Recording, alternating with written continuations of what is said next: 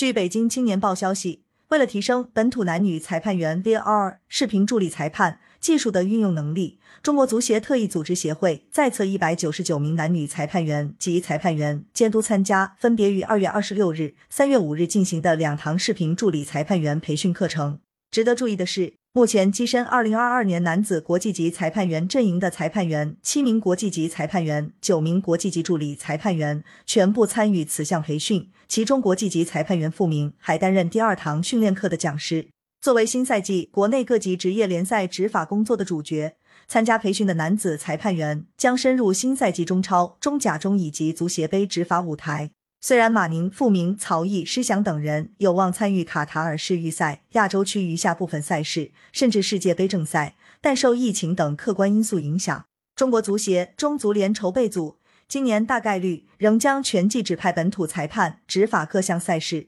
北京青年报记者在中国足协发出的培训通知上看到，参加视频助理裁判员培训课程的一百九十九人，包括执法新赛季男女各序列俱乐部赛事的裁判员及裁判员监督。而曾经在去年长时间赴境外参与世预赛四十强赛、十二强赛及亚冠联赛、东京奥运会足球赛的几名国际级裁判员，与协会其他在册国际级裁判员一起参加了培训。截止到目前，马宁、傅明、沈银豪、张雷、曹毅、施翔几名去年参与十二强赛等国际重大赛事执法工作的国际级裁判员，含国际级助理裁判员，并没有接到亚足联发来的有关执法十二强赛小组赛最后两轮比赛的具体通知。但据了解，亚足联裁判部门一直以来都与中国足协保持着沟通。进入新年后，亚足联裁判办也曾向中国足协询问，是否能安排中国足协在册国际级裁判员继续参与世预赛亚洲区比赛的执法工作，并得到了肯定答复。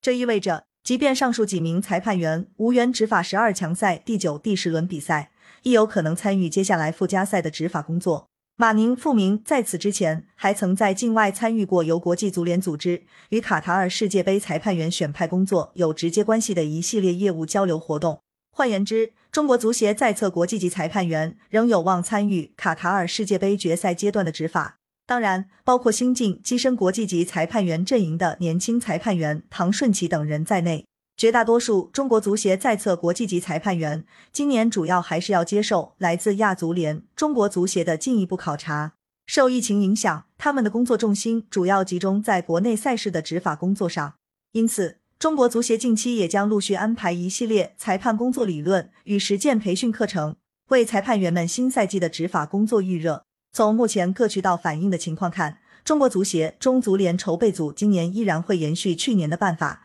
安排本土裁判员全季参与各项国内赛事的执法工作，大概率不会聘用外籍裁判员。在中国队折戟卡塔尔世预赛十二强赛，国内职业足坛危机四伏的大背景下，本土裁判员们今年工作过程中所承受的压力之大，其实不难想象。二月二十六日下午。一百九十九名注册在中国足协的男女裁判员、裁判员监督参加了由协会组织的视频助理裁判员培训远程线上首堂课程。值得注意的是，参与培训者实际均为新赛季全国男子职业联赛、女子序列赛事的持证裁判工作者，包括马宁、秦亮女在内，所有中国足协在册国际级裁判员均参与了此次培训。此次培训亦是新赛季。国内各项赛事裁判工作开展前的一次重要理论学习课。中国足协特邀马来西亚籍国际级裁判员苏克丁及中国足协在册国际级裁判员傅明担任培训课的主讲人。据了解，二月二十六日下午的首堂培训课由国际足联选派的讲师苏克丁担任主讲人，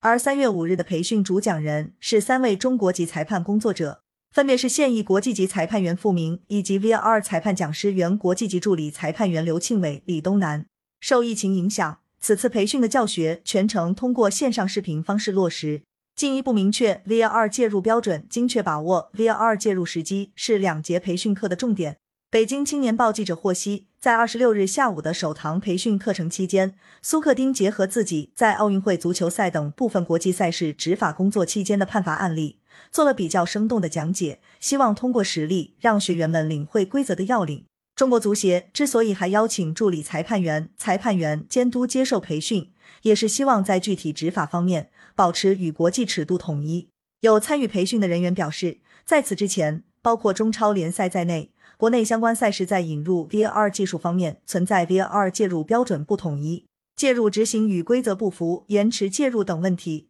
客观上导致比赛执法出现了失误，从而影响公平竞争。通过这样一次培训，大家希望能够提升视频裁判员人为操作与高科技配合的默契度。换言之，要把有关 VR 技术运用带来的问题有效解决掉。据了解，由于新赛季各项国内足球赛事有望于今年春天相继展开，因此除了类似培训外，中国足协裁判管理部门还将组织一系列裁判员理论培训课程及组织严格的体能培训与测试，力求裁判工作者们能够最大限度的追求理论与实践的有机结合。感谢收听羊城晚报广东头条。